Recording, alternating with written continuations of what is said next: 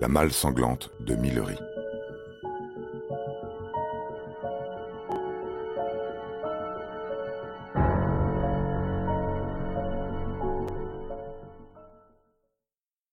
Reste à attraper le meurtrier.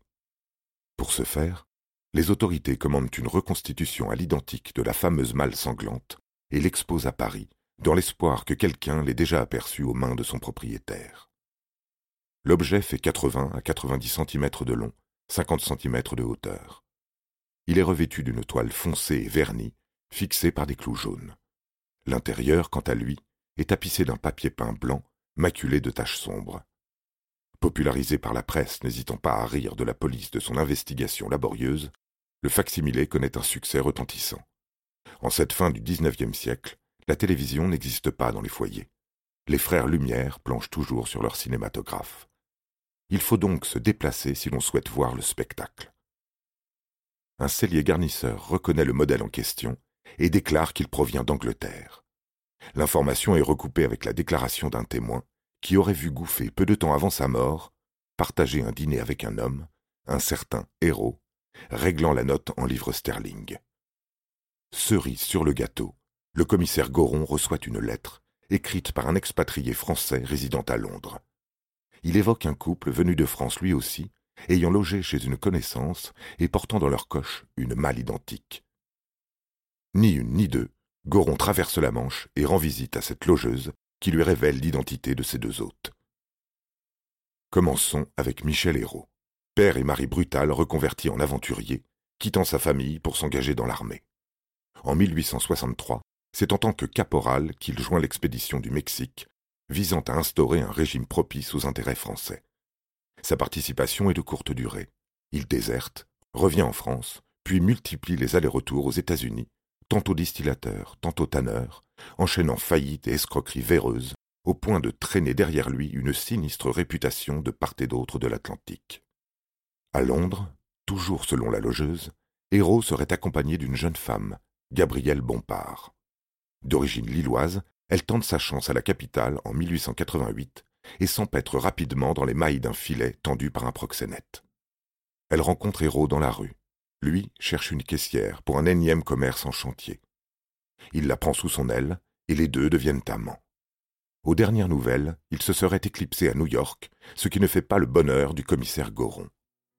Grande première, un mandat d'arrêt international est émis à leur rencontre. Des policiers embarquent à bord d'un bateau et vogue en direction de l'Amérique. Le continent est vaste. La traque des fugitifs s'éternise jusqu'à la fin de l'année 1889.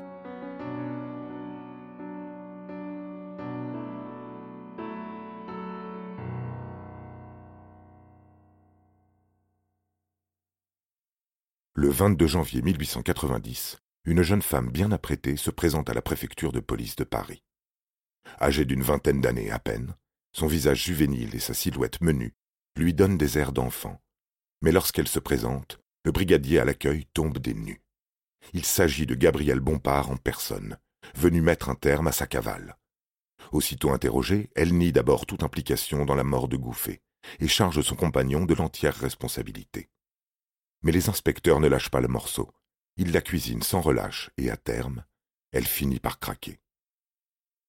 Retour à l'été 1889, durant lequel les deux amoureux se retrouvent sur la paille.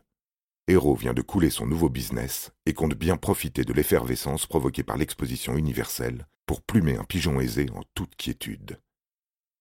Il a même déjà trouvé sa cible en la personne de Toussaint Augustin Gouffet, avec qui il partage parfois une table le midi, ainsi que de longues nuits au café Véron. Hérault a de plus remarqué que le notaire n'est pas insensible au charme de Bompard.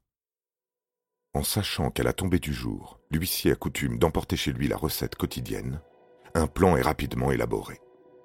Chaque semaine, Gabriel flâne sur son itinéraire entre son cabinet et son domicile. Quelques mots sont régulièrement échangés, une alchimie se crée et le piège se referme. Dans l'après-midi du 26 juillet, Gouffet reçoit un billet à son étude, une invitation de la jeune femme à venir la rejoindre à son appartement dans la soirée. L'endroit a été en réalité loué par Hérault, sous un faux nom. Ignorant le complot qui se trame au-dessus de sa tête, la cible accourt, quatre heures plus tard, aux trois rues Tronçon du Coudray. Gabriel lui ouvre, simplement vêtue d'un peignoir, laissant entrevoir les plaisirs espérés. Subjugué, Gouffé se laisse guider dans le salon et s'allonge sur le divan. Dans son dos, et sous couvert d'un jeu amoureux, la jeune femme lui glisse la ceinture de son peignoir autour du cou et l'enserre d'un nœud coulant. Il ne réalise pas que la ceinture est reliée à une corde. Celle-ci passe dans une poulie accrochée au plafond et termine sa course en coulisses. Héros, planqué depuis le début derrière un paravent, se met à tirer d'un coup sec dessus. Gouffé s'élève dans les airs, se balance tel un pendu, jusqu'à ce que la ceinture cède sous son poids. Il n'a guère le temps de se relever. Héros lui saute dessus et l'étrangle à main nue.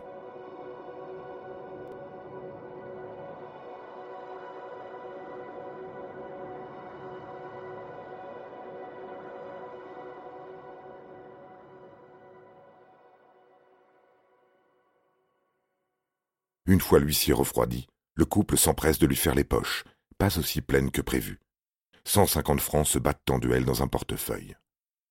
La prise est malgré tout sauvée par une montre à gousset, ainsi qu'un saphir serti sur une bague en or. Insatisfait, Héros s'empare des clés de l'étude et court rue Montmartre. Sur place, il bute contre la combinaison du coffre-fort et repart bredouille, passant à côté d'une belle enveloppe contenant quatorze mille francs, négligemment posée sur une console. Après avoir échappé de justesse au concierge suspicieux, il rejoint Gabriel et les deux songent à mettre les voiles. Gouffé naturellement de la partie.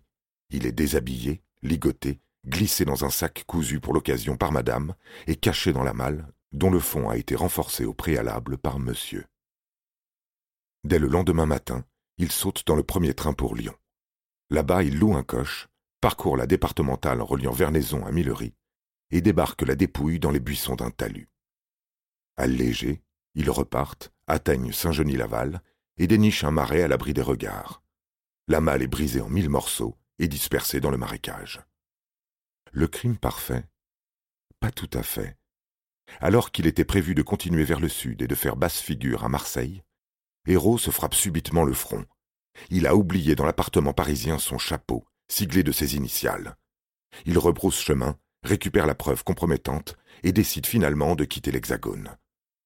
S'engage alors un périple qui les mènera de Londres à Vancouver, en passant par Montréal et enfin San Francisco. Les mois s'écoulent. La cavale est un sport luxueux et il devient urgent de planifier un nouveau coup. Cela tombe bien. Héros vient de rencontrer un commerçant français plein aux as, tout juste revenu d'Asie.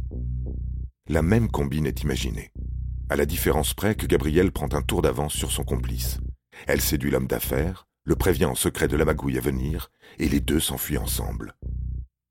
Prise de remords, elle raconte à son nouvel amant le triste sort réservé à Gouffé, tout en prenant soin d'accabler Héros. La bonne foi du commerçant prend le dessus. Bompard se laisse convaincre de rentrer en France afin de se constituer prisonnière. Trahi et traqué, Héros ne mettra pas longtemps avant d'être arrêté à son tour. Après avoir joué au chat et à la souris à travers les États-Unis, il est finalement appréhendé en juin 1890 à Cuba, repéré dans une maison close à la Havane par un agent du consulat de France, lui-même ne s'attardant pas sur les raisons de sa présence au même endroit. Extradé à Paris, il retrouve Gabriel le temps d'un procès fort attendu, qui s'ouvre en date du 16 décembre 1890. L'événement fait la une de toute la presse seule une soixantaine d'heureux journalistes est admise à la cour d'assises de la Seine. À l'extérieur, des vendeurs à la sauvette proposent des modèles réduits de la malle sanglante, contenant une figurine de plomb à l'effigie du défunt Gouffé. Quant au propriétaire de l'appartement du 3 rue Tronçon du Coudray, on le surprend à faire visiter aux plus curieux le salon où s'est déroulé l'assassinat, pouli au plafond à l'appui. Tous les moyens sont bons pour capitaliser sur le malheur d'autrui.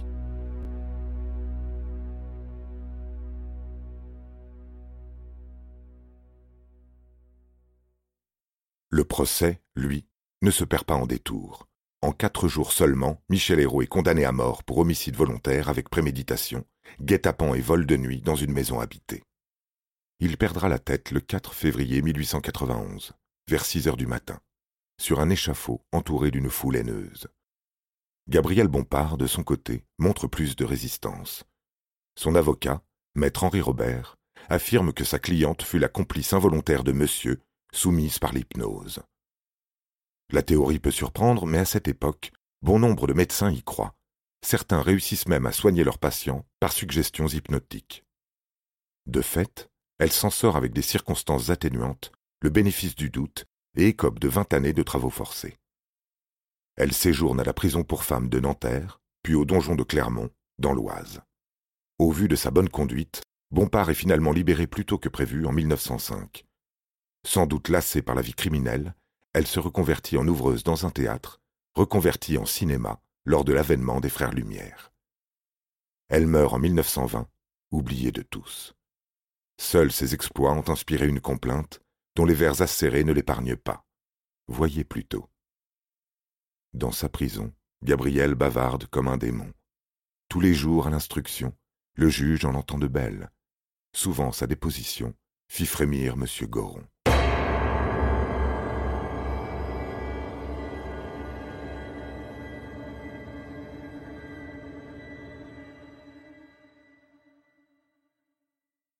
Puisqu'on en parle, c'est justement grâce au commissaire Marie-François Goron que l'affaire Goffet a pu parvenir jusqu'à nous aujourd'hui.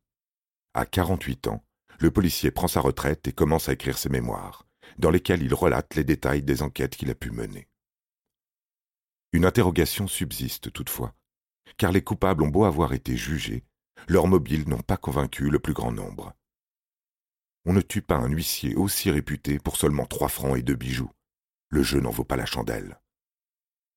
Des rumeurs ont longtemps circulé, et à les entendre, Héros et Bompard n'étaient que des exécutants. Le meurtre aurait été commandité. Par qui? Un courtier envieux?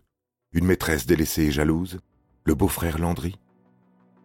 Nul ne le saura jamais, et le mystère reste enfoui pour toujours, au fond de la malle sanglante de Millery.